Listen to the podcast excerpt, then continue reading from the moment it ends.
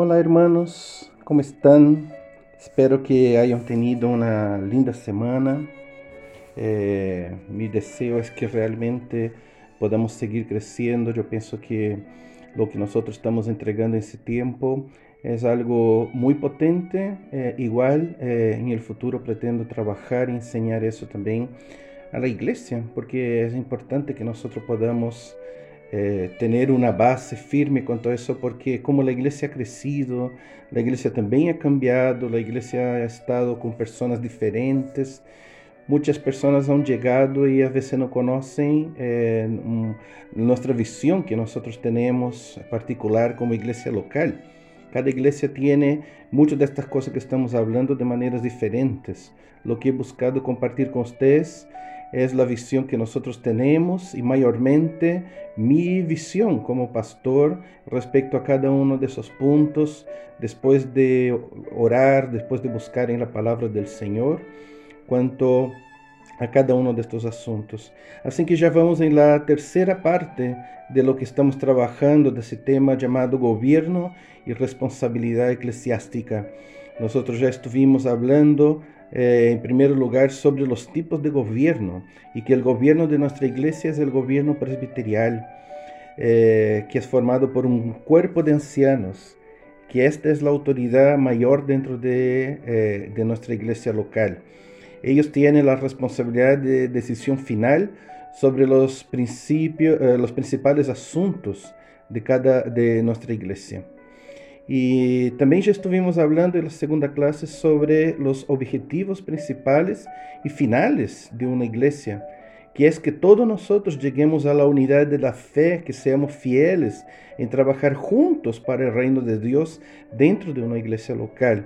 Y también que lleguemos al conocimiento, más que nada a la intimidad con Cristo, y que lleguemos entonces a la perfección de principios de vida, imitando a Jesús que é nosso maior exemplo para ser eh, seres humanos restaurados, que então, como igreja, temos que ensinar justamente estas coisas que são as mais importantes como objetivo final dentro de todo lo que hacemos dentro de uma igreja, que le toca a los pastores, a los líderes e a cada miembro de la iglesia cumprir con eso. Y hoy Vamos a estar hablando entonces que, eh, sobre más una área respecto a ser pastor. La iglesia entonces, hermanos, no necesariamente es un lugar entonces para agradar a hombres, pero sí es obligatorio que nosotros honremos a Cristo. Así que voy a estar hablando justamente sobre la función de un pastor de iglesia. Ahora, para empezar, Pastor es un título o una, función que es muy rico el significado y sobre esta palabra y establece entonces la responsabilidad principal de un ministro de Dios. Una de las metáforas favoritas de Jesús para el liderazgo espiritual es que él a menudo usó para describirse a sí mismo como siendo él un pastor una persona que sirve al rebaño del Señor. Ahora, para que ustedes puedan entender eso y empezar a quebrar ya algunos paradigmas contra esta palabra pastor. Un pastor puede ser tanto un título oficial como una función espiritual. Son dos cosas diferentes. Los dos eh, pueden o no seguir caminos diferentes o juntos. O sea, una persona puede ser un pastor con título eh, oficial, pero no cumple la función, y una persona que no es un pastor oficial, pero que cumple una función eh, pastoral espiritual. Podría entonces afirmar que un buen pastor, sí, un buen pastor de una iglesia puede ser que, que, sea, eh, que no sea muy pastoral o muy pastoral. Y una persona que pastorea en la iglesia puede que él no sea el pastor principal o uno de los pastores de la iglesia. No sé si ustedes logran entender eso, porque uno está hablando justamente sobre un título que hoy en día es una cosa muy contemporánea y otro está hablando de una función de cuidar la vida de otras personas, de pastorear, de guiar personas, de guiar ovejas para el camino o para la voluntad del Señor. El pastor como título de liderazgo eclesiástico principalmente es una idea muy contemporánea. Empieza con la reforma protestante para diferenciar de los curas, de los padres o clérigos católicos que originalmente eh, o bíblicamente eran llamados de ancianos o obispos, que, significan, eh, que significaban así más más que nada que el anciano era porque tenía más experiencia, o en otras palabras, el más experiente de la iglesia, el más que, había tenido mucho más experiencia en el Señor, y esto se usaba la palabra anciano. O entonces el obispo, que significa el que supervisa. Estos eran los títulos originales en la Biblia para poder citar justamente a los pastores en sí.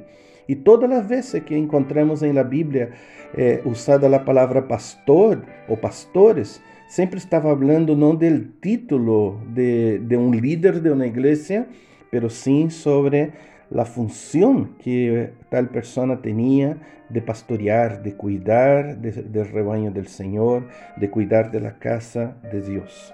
Así que esa idea de pastor, que yo sea el pastor de la iglesia, es una idea muy contemporánea, pero que no se encuentra en la Biblia directamente. Esto fue hecho para diferenciar entonces en la época de la Reforma de los curas, de los padres, de, los, de las personas, los clérigos que estaban trabajando en la Iglesia Católica para hacer una diferencia.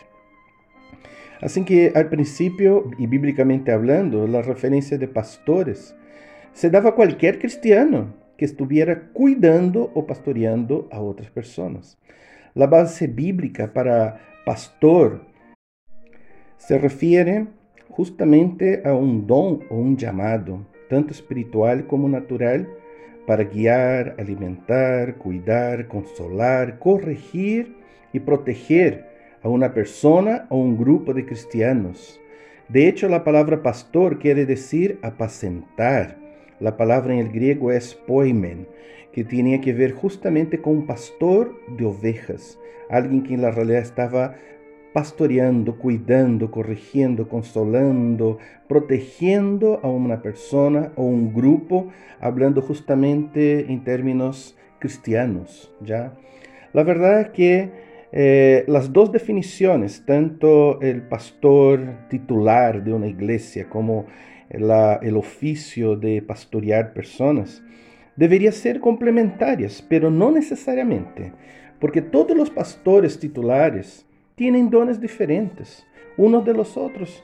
Los pastores no cumplen funciones iguales, porque yo pienso que a veces la gente tiene esta idea de que los pastores tienen que hacer exactamente lo que otro pastor ya hacía, porque si no quizás no es un buen pastor. Pero los pastores son diferentes y cumplen funciones diferentes, no necesariamente iguales, algunos parecidos, pero otros muy diferentes del otro. Cada uno es diferente del otro por los dones que uno tiene, por el llamado que Dios le ha dado. Así que yo creo que Dios envía diferentes líderes o pastores conforme cada época que, y también sobre cada necesidad que la iglesia vive. Entonces Dios es capaz de enviar personas para una época, porque esta iglesia necesita de un pastor así en esta época, en otra época necesitó de un pastor diferente. Una vez yo estaba hablando con Laurita y ella me preguntó cuál es nuestra visión de, de la alabanza en la iglesia y yo le dije, sabe, yo creo que Dios envía personas que es justamente lo que Dios está queriendo hacer en nuestro medio, de que Dios en la realidad mira una totalidad de las personas que hoy están en nuestro medio para poder realmente estar haciendo la obra de Él, pero, pero principalmente los líderes. Cuando Dios empieza a enviar líderes con ciertos dones especiales, con ciertos llamados y ciertos ministerios especiales, yo siempre creo de que es la voluntad de Dios porque Dios está queriendo hacer algo especial en esta área dentro de nuestra iglesia. Ahora, hay dones diferentes que cada pastor tiene. La Biblia habla justamente sobre esto, de que él dice, como habíamos estudiado la semana pasada sobre eh, los líderes en la iglesia, que hablaba que algunos fueron llamados pastores, evangelistas, maestros, profetas, apóstolos, eh, y, y por ahí va yo creo que también cada pastor tiene una, un don especial en que Dios lo usa eh, en, determinada, en determinado momento en algunas iglesias locales. No todos los pastores son iguales. Hay pastores que son pastorales, que en la realidad son consejeros, visitadores, misericordiosos, sanador de ovejas, que su trabajo es cuidar, como sanar, de estar ahí como cuidando eh, de cada una de estas ovejas. Ahora, estos pastores muchas veces no logran hacer un trabajo así en una iglesia grande porque es imposible.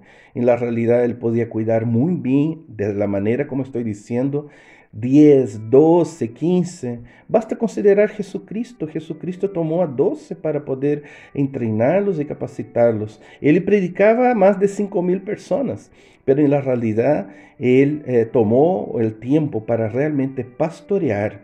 Una cosa es predicar para una multitud, así, otra cosa es pastorear eh, un grupo menor, un grupo que se pueda hacer el trabajo. ¿Y quién soy yo hoy para que yo quiera hacer un trabajo en una iglesia grande y que yo cumpla con todo esto? Es algo imposible y es una, una cobranza que va más allá de los dones que un pastor puede tener. Otro tipo de pastor es el pastor evangelista. Eh, son predicadores, ellos le gusta trabajar más que dentro de la iglesia, le gusta trabajar fuera de la iglesia. Él es capaz de llevar la iglesia hacia afuera, proyectos sociales, evangelismo en la plaza, eh, grupo, eh, trabajos evangelísticos en la iglesia. Y Dios a veces envía pastores así, principalmente cuando una iglesia eh, están haciendo necesita realmente un crecimiento numérico, Dios acaba enviando entonces esos pastores evangelistas, pero el crecimiento numérico no es porque la gente dejó una iglesia y fue para otra, como muchas veces pasa, pero un crecimiento numérico hablando de nuevos, eh, nuevas personas, nuevos niños espirituales que llegan a la iglesia. Otro tipo de pastor es el pastor maestro. Ellos son también predicadores, pero son de enseñar profundamente la palabra de Dios. Son formadores de líderes y de futuros pastores también. Ellos son adoctrinadores que enseñan la doctrina, que enseñan la palabra correctamente. Y también a veces Dios envía ese tipo de pastor a una iglesia que necesita tener fundamento, porque a veces es una iglesia práctica que hace mucha obra, pero que en la realidad no tiene profundidad del conocimiento de Cristo, del conocimiento de, la palabra de Dios, de la doctrina de los apóstoles, de la palabra enseñada en la Biblia. Otro tipo de pastor es el pastor profeta. Eh, en la realidad ellos son también predicadores, pero mucho más fuerte que los otros dos anteriores, porque su trabajo es hacer exhortación, trabajar en la disciplina, hacer con que una iglesia realmente camine en la voluntad de Dios en santidad. Y sabe que esto es tan necesario principalmente en la época de hoy, porque en que la iglesia está tan light, que la iglesia ha hecho cada uno eh, el evangelio a su manera, va a la iglesia para, como un club social, pero la gente vive su vida de cualquier manera y, y necesita justamente de alguien que sea como un profeta, que sus predicaciones sean proféticas, sean fuertes. Y es un tipo de pastor y que Dios le pone también en una iglesia cuando esta iglesia tiene necesidad de volver a los principios, una iglesia que quizás tenga conocimiento, tenga práctica, pero no tenga mucha vida y que Dios le envía a estos pastores. Ellos son los más cercanos a, a las predicaciones realmente y las exhortaciones más fuertes. También hay pastores apóstoles, que en la realidad ellos son más que nada misioneros o plantadores de ministerio y ellos hacen un poco de todo en la realidad. Ahora, yo me arriesgo también a poner, a pesar de que no está en la Biblia, pero hoy en día hay pastores administrativos. Ellos administran grupos grandes de pastores, iglesias grandes. Ellos son capaces justamente de pastorear esta iglesia usando más que nada el título, entienda esto, de pastorear una iglesia o de cuidar, administrar una iglesia cuando esta iglesia es muy grande. Generalmente ellos están en iglesias grandes, no en iglesias pequeñas, como en el caso del primero pastor, el pastor de, que es pastoral, que generalmente cuida de iglesias pequeñas. Este pastor administrativo normalmente está, eh, tiene una visión muy clara del reino de Dios para trabajar en iglesias grandes o dar eh, un crecimiento. ¿Cuál de estos tipos de pastores ustedes creen que yo soy? Ustedes podrían quizás, así como pensar un poco sobre esto y al final, cuando tengamos que compartir, ustedes también podrían compartir un poco qué, qué, qué, creen en cuanto a eso, qué piensan en cuanto a eso, qué, qué, creen, qué tipo de pastor en la realidad ustedes creen que yo he logrado ser eh, durante estos casi cuatro años que estoy trabajando juntamente a ustedes. Eh, en la iglesia eh, de hoy encontramos una serie de puntos de vista comunes sobre el papel y el propósito de los pastores, que estoy hablando pastor titular como título, ¿ya? Eh, desafortunadamente, algunos de ellos, aunque quizás con buenas intenciones, no son bíblicos, ¿ya? Aquí hay algunos puntos de vista que son prominentes, que y que a veces se aleja un poco de la enseñanza bíblica. En primer lugar, es el pastor o el pastor como empresario. Esto es una visión muy conocida hoy en día. Muchos pastores han tomado la iglesia en esta visión, el pastor como un empresario. Según este punto de vista, el propósito principal del pastor es mantener su organización, o sea, eh, de su iglesia, ele deve permanecer, hacer com que a igreja siga funcionando sem problemas, crescendo de maneira constante. Por isso que hoje em dia se habla muito de número, ¿verdad? Si la iglesia disminuye de número, quizás este pastor no es bueno. Si esta iglesia creció de número, es porque es una iglesia buena. Esta es la visión de, del pastor como un empresario. Se ve mucho por los números, por las obras que están haciendo, por el tamaño de construcciones que se logra hacer en la iglesia, por las, las actividades que se logra hacer, que sean algo visible, que, que afecten la sociedad, que afecten la política, de alguna manera que sea una iglesia, que sea una empresa, ¿verdad? Muy importante. Y así que, al igual que un director ejecutivo dentro de una corporación, debe aplicarse así que principios comerciales sólidos en sus operaciones y encontrar es éxito cuando satisface los deseos de los asistentes a la iglesia. O sea, en la realidad, eh, los miembros de la iglesia son como clientes. Y, como ustedes ya escucharon eso, el cliente tiene la razón. Y entonces eh, muchas veces se experimenta un crecimiento numérico, pero muchas veces en la realidad eh, se está haciendo más que nada entretener o hacer la voluntad de la mayoría de las personas, más que en la realidad lo que Dios desea. Eh, estos, eh, estos que piensan así creen que el pastor tiene que conquistar la congregación, esforzarse para ser agradable a todos. Y no hay mucho espacio para la disciplina ni la exhortación personal porque esto no, no es bueno, es vergonzoso. Así que no es bueno disciplinar a la gente, no es bueno estar hablando de disciplina en la iglesia, no es bueno estar exhortando tanto a la gente, tirando la oreja de la gente, porque esto no es productivo para crecer una iglesia. Entonces es mejor que él solo tenga incentivos positivos, que sea un buen predicador, una persona muy simpática, una persona muy eh, empresarial, pero que en la realidad eh, no, no vaya en profundidad en la área chica de la iglesia de ninguna manera. Ahora, si todo lo que hacemos es reclutar pastores que cuiden a las personas hasta que ellas mueran, sin exigirle un compromiso de santidad, sin exigir que la iglesia realmente pueda eh, buscar la santidad, la iglesia morirá, por lo menos espiritualmente va a morir. Así que esta iglesia es el tipo de iglesia que después se transforma en el club social. Ahora, yo les digo que muchas son las iglesias que hoy en día están trabajando en ese tipo de visión. Y por eso son iglesias que crecen tanto, porque ellos tienen una administración así muy buena. Yo no digo que todas las iglesias grandes son eh, basados en esa idea, pero hoy en día esta, esa idea es muy común y es muy requerida y deseada por muchos pastores, aprender a ser entonces un empresario de iglesia. El segundo punto de vista que tampoco es bíblico es el punto de vista de un pastor como sumo sacerdote.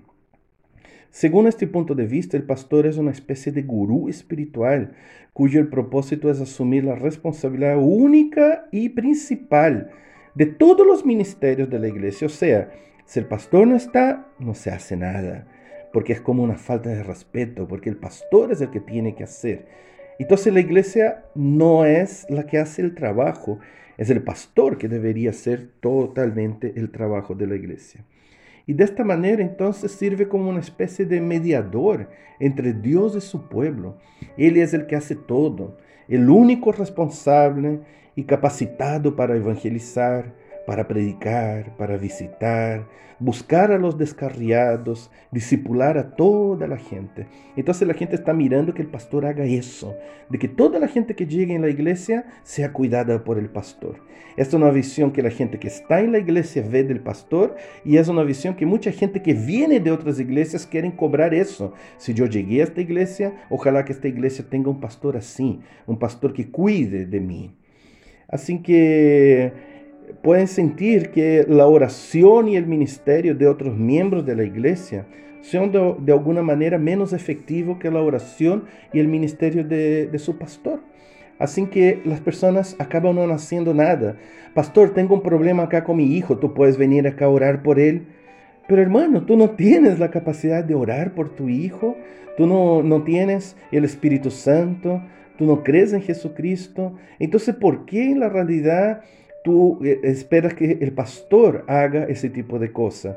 Todos nosotros somos llamados a guiar a la gente a hacer nuestro trabajo, pero se crea esta, esta idea de que el pastor es más espiritual o que Dios lo va a escuchar más, entonces solo el pastor tiene que hacer. Y muchos miembros de la iglesia acaban no, no haciendo nada, esperando entonces que el pastor venga porque el pastor es el que sabe hacer. Este punto de vista también puede afectar el evangelismo las misiones de la iglesia, ya que los creyentes minimizan su propia capacidad de compartir el Evangelio. En cambio, solo se enfoca en traer amigos incrédulos a la iglesia para escuchar al pastor, como si él fuera el único medio a través de lo cual Dios actúa. Ven a mi iglesia, el pastor predica bonito y ojalá que tú recibas a Cristo. Hermano, todos nosotros somos llamados a evangelizar no a llevar gente a la iglesia. No hay ningún problema de llevar gente a la iglesia, pero la gente descansa en eso. Y si la gente va a la iglesia, no le gusta el pastor, y la culpa es del pastor, no es mía, yo hice mi parte. Eh, llevé a una persona para ser evangelizada. ¿Se dan cuenta de lo que estoy hablando? Cómo esto quiebra y esto cambia la visión verdadera de pastorear y de ser iglesia. Por esto considero eh, que para el trabajo, eh, para que el trabajo se pueda desarrollar mejor. La tarea de las ovejas es producir ovejas, cuidar las ovejas. Y la tarea del pastor es producir pastores, líderes y cuidar de los líderes, para que ellos también puedan cuidar de sus ovejas y enseñar también sus ovejas a cuidar de otras ovejas. Esto es un cuerpo. Esto se encaja plenamente con la visión de la iglesia orgánica, de una iglesia que en la realidad es una iglesia que es un cuerpo, la iglesia que es una familia, en que todos están trabajando juntos. Cuando Moisés estaba sobrepasado de trabajo, Jetro le aconseja que comparta la responsabilidad del cuidado del pueblo con otros líderes, que fueran estos líderes sumisos a él, a él, a, a Moisés, y que estuviesen bajo la misma misión que Dios había delegado a Moisés. Y de la misma manera, cuando los apóstoles estaban sobrepasados, haciendo un montón de trabajos prácticos, de visitación, de cuidado de los pobres, de las viudas, de la gente, también se les, eh, se les eh, enseña o les anima a compartir la responsabilidad del cuidado del pueblo a los diáconos. Así que, hermanos, eh, en la realidad, por más que exista un liderazgo en la iglesia, haya pastor, en la realidad el trabajo es de la iglesia en total. Tú tienes plena responsabilidad de cumplir su responsabilidad, porque tú también eres un pastor. Dios también te llamó a pastorear la vida de otras personas. Ahora, también hay otros tipos de pastores que a veces se dan eh, no por eh, porque la gente cree de, de, forma clara que el pastor tiene que ser así, pero a veces es por expectativas y a veces también por la, la circunstancia que se dan en la iglesia. Por ejemplo, ¿ya escucharon hablar del pastor bombero? No hay tiempo para desarrollar el ministerio, siempre está apagando pequeños incendios. Sabe, hermanos, Satanás usa una congregación con estas características eh, piro, piromaníacas, porque desvía la atención, desvía el esfuerzo, el ánimo de un pastor a áreas secundarias, porque el pastor acaba se desanimando y tomando mucho tiempo para corregir, para enseñar, para solucionar un problema de un hermano de mal carácter, de un hermano que no le gusta las cosas como son en la iglesia, de un hermano que no le gustó de una predicación del pastor. Oye, esto es usado por el diablo para limitar a un pastor de dar su potencial máximo, porque acaba causando desgaste y una caída también de la moral por parte de los pastores, porque se desaniman, se desmoralizan de tanta crítica, tanta eh, cosa que empiezan a hablar. Y sabe, yo ya les compartí eso. Infelizmente nuestra iglesia fue así. Y ojalá que ya no sea más así, que no sea que Dios esté cambiando nuestros corazones para una iglesia que no esté mirando a los pastores más como bomberos, que no transforme sus pastores en bomberos y sin guías. ¿Ya escucharon también hablar del pastor de cabecera? Mira, si yo no voy a la iglesia, el pastor me llama para saber qué pasa, si estoy con problemas personales. Deja, eh, el pastor tiene que dejar eh, todas las otras cosas que está haciendo y venir en mi auxilio. Aun cuando como miembro de la iglesia esta persona no se compromete en nada, ni da el diezmo, ni en la realidad está sirviendo en la iglesia. No hay compromiso, no hay responsabilidad de esta persona en la iglesia, pero como él va a la iglesia, si considera un miembro de iglesia, exige que ahora el pastor también tenga que estar cuidando de él y dejar todas las otras responsabilidades para estar cuidando específicamente de esta persona que muchas veces no desea estar trabajando para el Señor, para el reino de Dios dentro de una iglesia. Es muy complicado eso. Y este tipo de cobranza he recibido mucho. Pero yo pienso que en la realidad eso desvía mucho la atención de los problemas principales y hace con que mucha gente de la iglesia tampoco esté cumpliendo su función de poder uno ayudar y cuidar también del otro y que las personas no cobren tanto que en la realidad entiendan que estamos en la iglesia para servir, no para ser servidos, que estamos todos nosotros como cristianos llamados a servir, a evangelizar, a discipular, a poder realmente estar trabajando en la iglesia. Otro, otro tipo de pastor. ¿Ya escucharon hablar del pastor Bonachón? Ese pastor es simpático, siempre tiene una buena palabra de ánimo, es mi mejor amigo, que no sea exigente ni eh, eh, esté cobrando realmente actitudes de mí. La gente piensa mucho eso del pastor, que en la realidad el pastor tiene que ser bonachón, porque si en la realidad el pastor empieza a decir, oh, hermano, ¿sabes que eso que estás haciendo no es santo, no es bueno? Uf, ya no eres un buen pastor. Y entonces la gente juzga mucho los pastores si están agradándome o si en la realidad eh, eh, están haciendo lo que, lo que yo quiero que se haga. Y entonces la gente eh, desea mucho un pastor bonachón y cuando un pastor es un poquito más firme en principios, como un papá que realmente exhorta, reprehende, le cae mal, porque la gente hoy no quiere escuchar verdad, a la gente hoy quiere escuchar lo que le agrada. ¿Ya escucharon también el tipo de pastor aprendiz? No, no significa que él sea un aprendiz o que sea nuevo. Puede ser un pastor de muchos años, de mucha experiencia, que haya pasado hasta por otras iglesias. Pero ¿por qué dice pastor aprendiz? Porque todos consideran que saben eh, cómo debe ser un pastor y cómo debe ser una iglesia. Así que lo llena de sugerencias, de comentarios, de orientaciones. Por ejemplo, pastor, mejor hágalo así. Pastor, no es bueno que hagas esto. Pastor, ¿por qué no haces este otro? Yo creo, pastor, que deberías predicar sobre esto y menos sobre este otro que tú has predicado.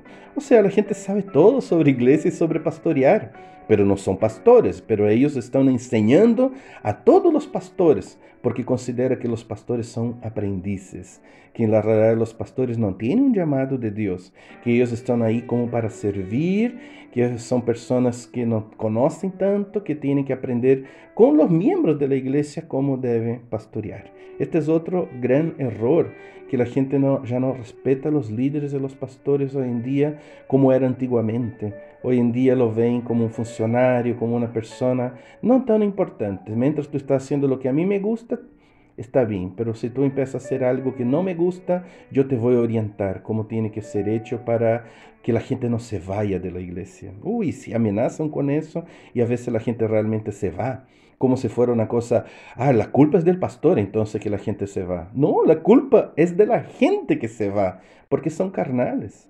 Y entonces esto es algo terrible también que muchas veces le cae como un estigma sobre algunos pastores. Ahora, no sé si ustedes se dan cuenta de cómo es la iglesia hoy en día. Después de todo eso que yo hablé, la iglesia contemporánea cría personajes cómicos y antibíblicos con sus actitudes para manipular a sus líderes espirituales, para querer que ellos hagan lo que ellos quieren y no lo que Dios le está diciendo. Eh, tú, en alguna vez, hermano, hermano líder, alfarero, has asumido algunos de estos pensamientos alguna vez? Quizás hasta hoy tú habías tenido un pensamiento semejante a estos que habíamos hablado. Y yo te digo, sabe, esto no es la visión bíblica, deberíamos estudiar entonces la visión bíblica. Si bien que es cierto que, que sabio que un pastor pudiese aprender estrategias prácticas de liderazgo, del servicio, del cuidado de la congregación, el pastor como empresario y como sumo sacerdote y como cualquiera de las otras características de expectación que la gente tiene, tiene implicaciones muy peligrosas para el ministerio pastoral y para el verdadero servicio de Dios dentro de la iglesia. Es cierto que, por supuesto, que la iglesia tiene aspectos comerciales. La iglesia usa a menudo, oficiales financieros, presupuestos, empleados y la política de, personal, instalaciones, seguro, diagrama de flujo de trabajo, de finanzas, de metas, estatutos, comités. Es verdad, la iglesia tiene de todo eso. Todos ellos están dentro del alcance de una iglesia saludable, pero el problema surge cuando estos elementos empresariales se convierten en parte de un modelo de negocio integral para la congregación y esta congregación empieza a ignorar las enseñanzas bíblicas. John Piper siempre ha advertido del peligro de estos dos puntos de vista, de todos estos puntos de vista. Él dice así, la caracterización secularizada del ministerio es una amenaza constante y una ofensa al Evangelio. Es una amenaza para la naturaleza profundamente espiritual de nuestro trabajo. Lo he visto a menudo. El temor de hombres mata la creencia de un hombre enviado por Dios para salvar la gente del infierno y convertirlo eh, en extraterrestres espirituales que exaltan a Cristo en este mundo contrario. Entonces yo veo que John Piper también tiene esta misma visión de que a veces uno por temor de hombres acaba haciendo lo que la gente quiere, eh, se caracteriza con una idea más secularizada de lo que agrada a la gente, más que realmente lo que Dios quiere hacer hoy en el mundo, transformarnos personas eh, diferentes, extra, como él usa la palabra, extraterrestres espirituales y salvar la gente del infierno, convertirlos del infierno. Y eso es un trabajo muy difícil y un trabajo de tirón de oreja, de amor al mismo tiempo, pero con tirón de oreja para que esta persona no camine por su propia voluntad. Ahora, eh, esta visión enseña entonces a los cristianos a interpretar y evaluar iglesias como empresa les enseña a evaluar los pastores, como, como, como ellos evalúan a, a los directores ejecutivos, de manera que su desempeño se vuelve más importante que su carácter. Ellos no consideran que todos los requisitos bíblicos para los pastores están relacionados con su carácter piadoso y su obediencia a Dios. No, yo miro si está entrando más gente en la iglesia que saliendo gente de la iglesia, como si esto fuera lo que Dios está mirando, número de personas. Y Dios no está mirando otras cosas. Pensa, el mismo Jesús, el grupo que lo siguió fue un grupo muy pequeño, cerca de toda la gente que se opuso a él. Pero hoy en día la gente tiene esta visión empresarial, que el número habla mucho, que en la realidad la manada pequeña no habla bien, porque es muy poca gente que está caminando junto con este pastor. Mientras tanto, el pastor, como modelo de sacerdote también que había hablado, descuida una doctrina clave eh, del sacerdocio de todos los creyentes. La Biblia afirma el oficio del anciano y del pastor de una iglesia, pero también enfatiza que a través de Cristo todos somos ministros del Evangelio y que todos tenemos acceso a Dios.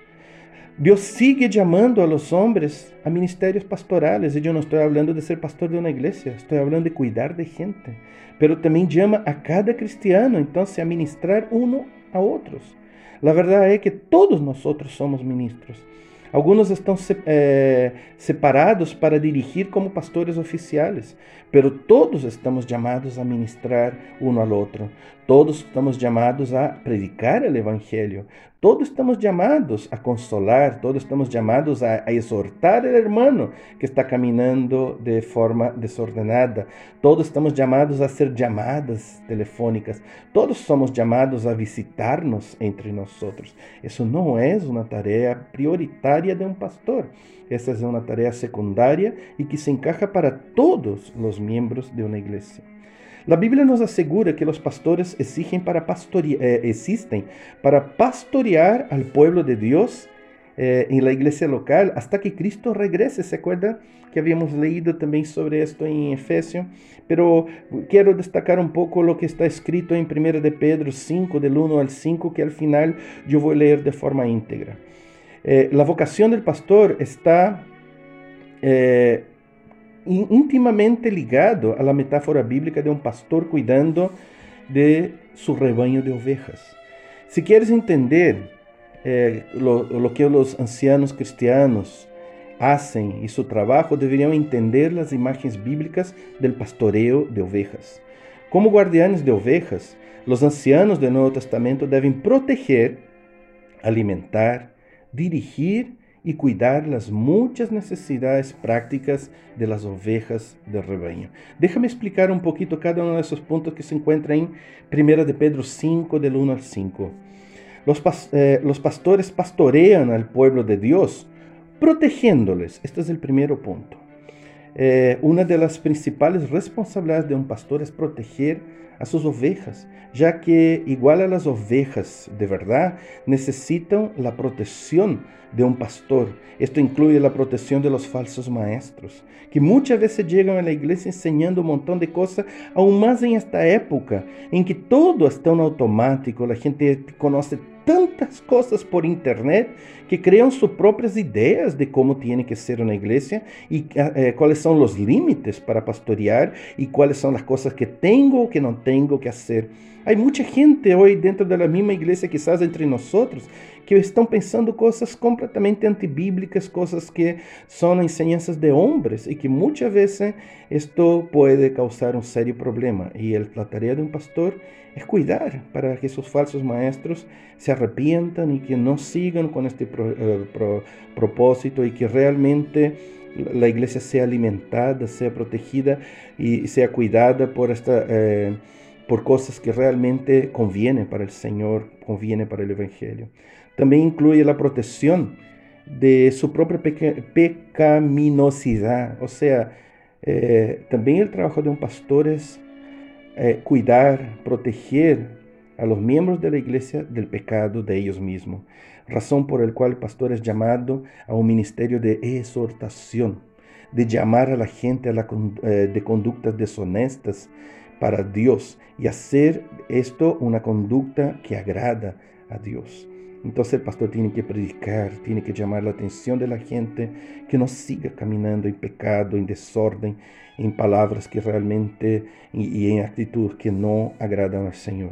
Es por eso que los pastores eventualmente enfrentan el pecado en continuo y no eh, y al no arrepentido siempre le está hablando, le hace cumplir con la disciplina de la iglesia, porque el pastor está llamado a proteger, proteger de uno mismo, del pecado de uno mismo y proteger también de las enseñanzas falsas, de las cosas que no son bíblicas, que no son del Señor.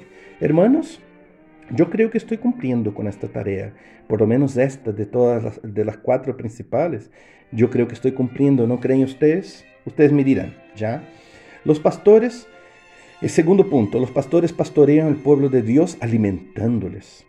Un pastor no solo protege sus ovejas del peligro, sino que también cuida de ellas alimentándolas. El Señor, eh, el Señor ya ha dicho en su palabra, el Señor es mi pastor, nada me faltará. ¿Se acuerda? Decía esto David. En lugares de tiernos eh, pastizales me hace descansar, del Salmo 23. El pastor entonces provee el sustento de sus ovejas. Los pastores deben alimentar al pueblo de Dios con el, eh, con, alimento y la bebida espiritual que ellos necesitan, que es la palabra de Dios. La meta de un pastor, hermanos, no es complacer las ovejas con comida rápida y chatarra. Hay muchas personas que les gusta comida como que es más agradable, que es más fácil de comer. Pero el pastor sabe en la lo que ella, ella, necesita. Pero hoy en día la gente quiere comida que es agradable a sus labios y a sus oídos em vez de alimentar-se com comida sana e bem preparada. Tal como se dá em sua casa, a vezes se dá em la igreja. A gente quer comida agradável, não comida necessária. Assim que eh, não querem eh, que, le, que les dê comida por, por sua comissão de ouído. Eles querem, la, em la realidade, que se alimente sua vontade, mais que realmente sua alma. Ele não deve então este pastor oferecer bocadillos meramente ligeiros de leite espiritual, sino de carne sólida, de, de verdades bíblicas. Por hoy en día la gente no quiere escuchar verdades bíblicas, la gente, la gente quiere escuchar eh, eh, palabras que en la realidad sean motivadoras, de autoayuda, palavras que, eh, eh, que desafiem quanto ao ânimo para os que estamos vivendo nessa época. E tudo isso, sim, um pastor pode fazer, mas ele tem que ensinar a palavra completa e necessária, que a vezes se toma muito tempo para preparar e tem que ser profundo. O ministério do pastor, então, é um ministério basado na palavra, não na cultura, não em costumbre de la gente, não em costumbre de uma igreja, não em la tradição que a igreja tiene, não em los gustos personales, não em princípios humanistas ou comerciales para agradar a gente e conseguir mais gente. Um pastor predica a palavra de Deus, não o que a gente quer escuchar. Y yo he visto muchas veces también gente cobrándome, oye, pastor, tiene que enseñar esto y esto, esto, porque esto es lo que quiero aprender y no en la realidad lo que tú estás hablando. Muchas veces eso pasa cuando yo le estoy entregando eh, el asado, algo que es realmente importante para nuestra vida. Y este punto, hermanos, francamente yo creo que también estoy, eh, es lo que yo les estoy dando, les estoy dando alimento profundo, todo lo que les he hablado es bíblico. Todo lo que les he enseñado es bíblico, todo lo que he enseñado es profundo, es para la salvación de vuestra alma, es para que ustedes realmente honren a Dios en todo lo que hacen. Ahora, los pastores también pastorean al pueblo de Dios, tercero punto, guiándolos. ¿Ve? Yo entonces ya estuve hablando que el pastor tiene que proteger, tiene que alimentar, pero tiene que guiar. Ves que todo eso está ligado al pastor de ovejas. Las ovejas são seres errantes que são propensos a desviar-se fora da segurança e em todo tipo de peligro. Necessitam um pastor que los conduzca e les guie. De la misma manera, los cristianos necesitan pastores que proporcionen dirección.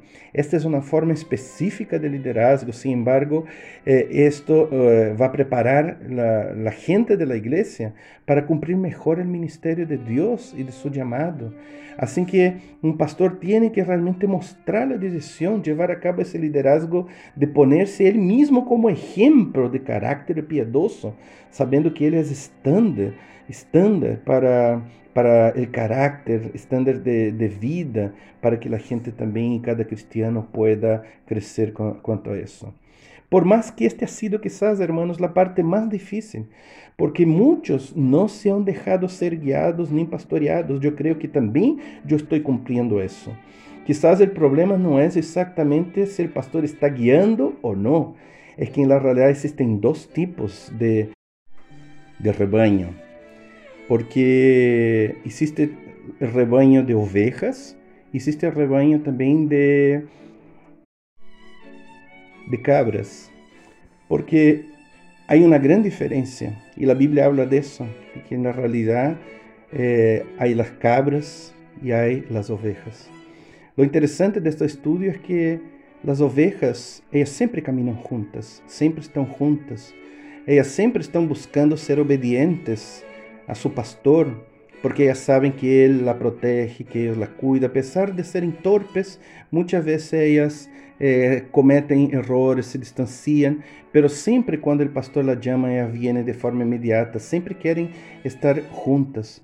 Pero las cabras son muy difíciles porque en la realidad una ellas no caminan juntas, ellas se separan mucho, cada una está por un lado, pelean mucho entre ellas y a veces cuando tú tienes que juntarlas es el trabajo muy, muy, muy difícil. Y es por eso que el Señor también hablaba sobre esta parábola, sobre esta enseñanza, de que Él vendría y separaría las cabras de las ovejas. Porque en la realidad, hoy en día, pastorear ovejas es algo rico, que en la realidad uno desea, porque ellas caminan juntas, ellas quieren estar siempre juntas, ellas desean ser pastoreadas, pero las cabras es muy difícil. Por esto que los pastores de ovejas pueden tener miles de ovejas, pero los pastores de cabras tienen pocas cabras, tiene 10, 15, máximo 100 cabras y esto es un trabajo tremendamente difícil que a veces necesita más de un pastor para cuidar de tan pocas cabras y esto se da justamente por esta circunstancia. Ahora, hermanos, los pastores ellos eh, pastorean al pueblo de Dios, cuidando de ellos. Las ovejas enfermas y angustiadas, entonces ellas dependen de su pastor para que puedan ser atendidas. Cuando el pueblo de Dios está angustiado o incierto, confían en sus pastores para traer consuelo, infundir sabiduría y ofrecer oración. Pero todo eso tiene que ser eh, algo de dos vías que uma pessoa desee ser pastoreada, seguramente vai ser pastoreada. Agora, quando as pessoas exigem ser pastoreadas e não querem dar nada de sua parte, é porque muitas vezes não são ovejas, eles na realidade são cabras que querem simplesmente fazer as coisas a sua maneira. E ojalá que Deus, em seu grande milagro, transforme cabras em ovejas, verdade? Amém?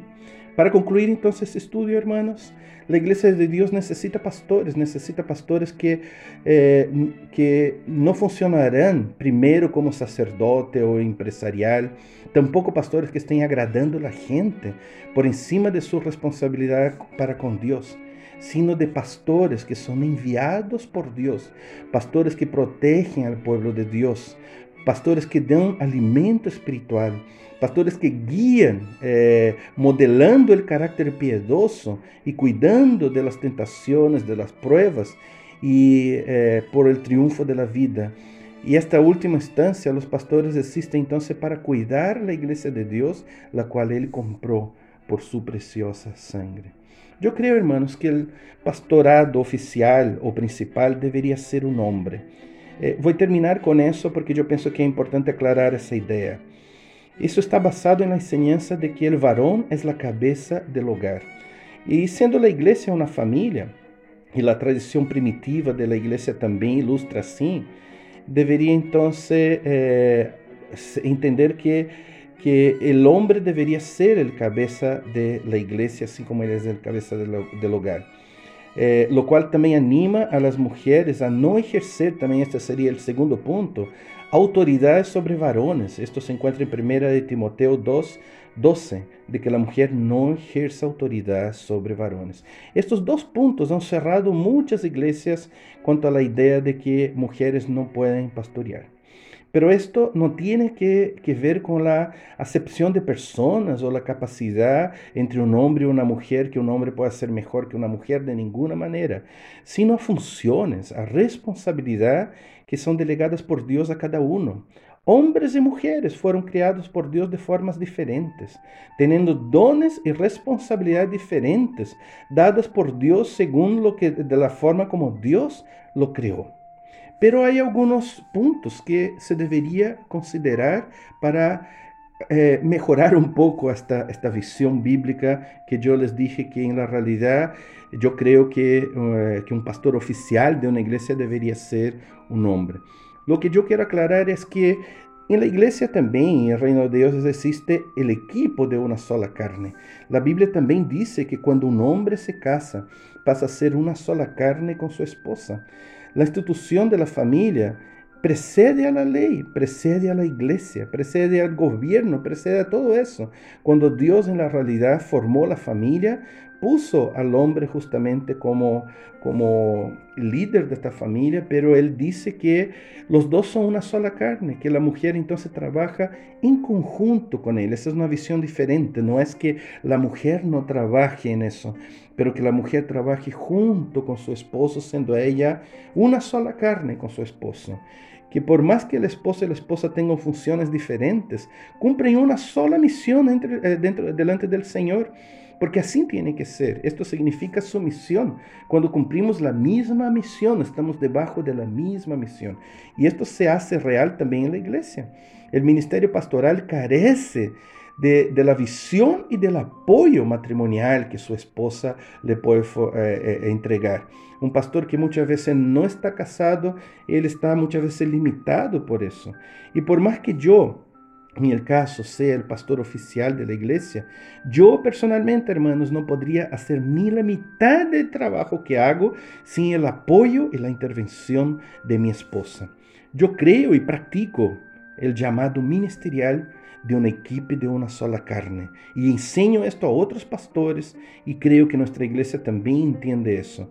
Yo pastoreo la iglesia juntamente con mi esposa y creo que cuando esto no se da así, el pastor es tremendamente afectado en su desempeño, su testimonio y eficacia. Imagínense cuando yo tenga que eh, ministrar o escuchar la consejería, en consejería a una mujer, es algo muy delicado, porque ¿cuántos pastores ya cayeron por causa de esto?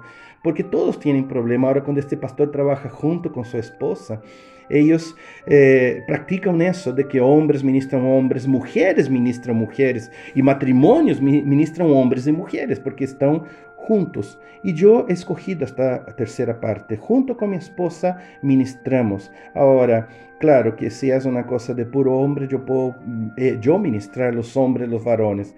Pero cuando le toca justamente necesidades más específicas de una mujer, mi esposa es mi tremenda ayuda para poder ser pastor pero que llame, por ejemplo, a mi, mi, esposa de pastora, como si fuera un título ya, eh, no se refiere a eso. En la realidad se refiere a un cariño, a un reconocimiento y gratitud por su trabajo pastoral en la iglesia, porque ella realmente está pastoreando las mujeres de nuestra iglesia y verdaderamente me apoya en el ministerio pastoral. Somos un equipo de una sola carne que juntos pastoreamos la ICQ. Ahora, donde hay varones, donde no hay varones disponibles o preparados, pero sí hay mujeres capaces para pastorear, es legítimo que entonces una mujer asuma. Y sería legalismo intentar impedir el Evangelio y el trabajo eh, eclesiástico por algunos pocos textos que tienen una interpretación dudosa. Por ejemplo, la única oposición neotestamentaria se encuentra en 1 Timoteo y en gran parte de los, eh, eh, gran parte de los comentaristas bíblicos entienden que la cita se refiere en un contexto particular de la ciudad de Éfeso, donde muchas mujeres que se convertían eran anteriormente sacerdotisas de Diana de Éfeso. Ellas eran un estilo de prostitutas oficializadas por la religión griega como sacerdotisas. Que entonces estas mujeres cuando se convertían querían seguir en el ministerio semejante, asumiendo un autoliderazgo dentro de las iglesias. En este caso, Pablo dice que él no quiere que la mujer hable está hablando exclusivamente en este caso. No hay otras bases bíblicas para eso. La Biblia no está hablando de eso y el contexto es muy semejante a lo que pasa en Corintios cuando pide a la mujer de usar velo dentro de la iglesia. Era también un contexto semejante. Eh, además, hermanos, son muchas las mujeres en la Biblia que recibieron reconocimiento por su servicio pastoral. Digo esto como función, no como título, ¿ya? Como por ejemplo Febe, como eh, Dorcas. ¿Y por qué no hablar del matrimonio eh, de Priscila y Áquila, verdad? Donde el nombre femenino siempre en la Biblia es citado antes del esposo. Hablando eso de forma cultural de la época, demuestra entonces que ella eh, empeñaba un ministerio, trabajaba en un ministerio mucho más preeminente que él y que por lo mismo ellos trabajaban juntos para que ella estuviese bajo su misión, pero haciendo el trabajo y, ocupando los dones de ella, que seguramente eran superiores a los de Áquila.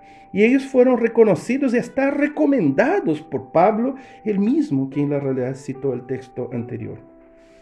Y además, hermanos, yo considero que si una mujer está en sumisión al liderazgo de la iglesia, el consistorio, puede eh, eh, participar de todos los ministerios de la iglesia donde ella sea necesaria y sea capacitada para predicar, para tomar eh, liderazgo de ministerios, porque ella no está imponiendo autoridad sobre hombres, porque estos hombres están bajo el consistorio. Ella simplemente está trabajando un ministerio de ministrar el corazón de las personas.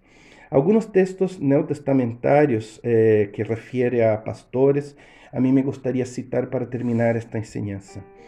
Eh, el primero es este de Primera de Pedro 5, ya que les había compartido, que es muy lindo. Dice, ruego a los ancianos que están entre vosotros, yo anciano también con ellos, y testigo de los padecimientos de Cristo, que soy también participante de la gloria que será revelada apacentad la grey de Dios que está entre vosotros, cuidando de ella, no por fuerza, sino voluntariamente, no por ganancia deshonesta, sino con ánimo pronto, eh, como teniendo señorío sobre los que están en vuestro cuidado, sino siendo ejemplo eh, eh, de la grey.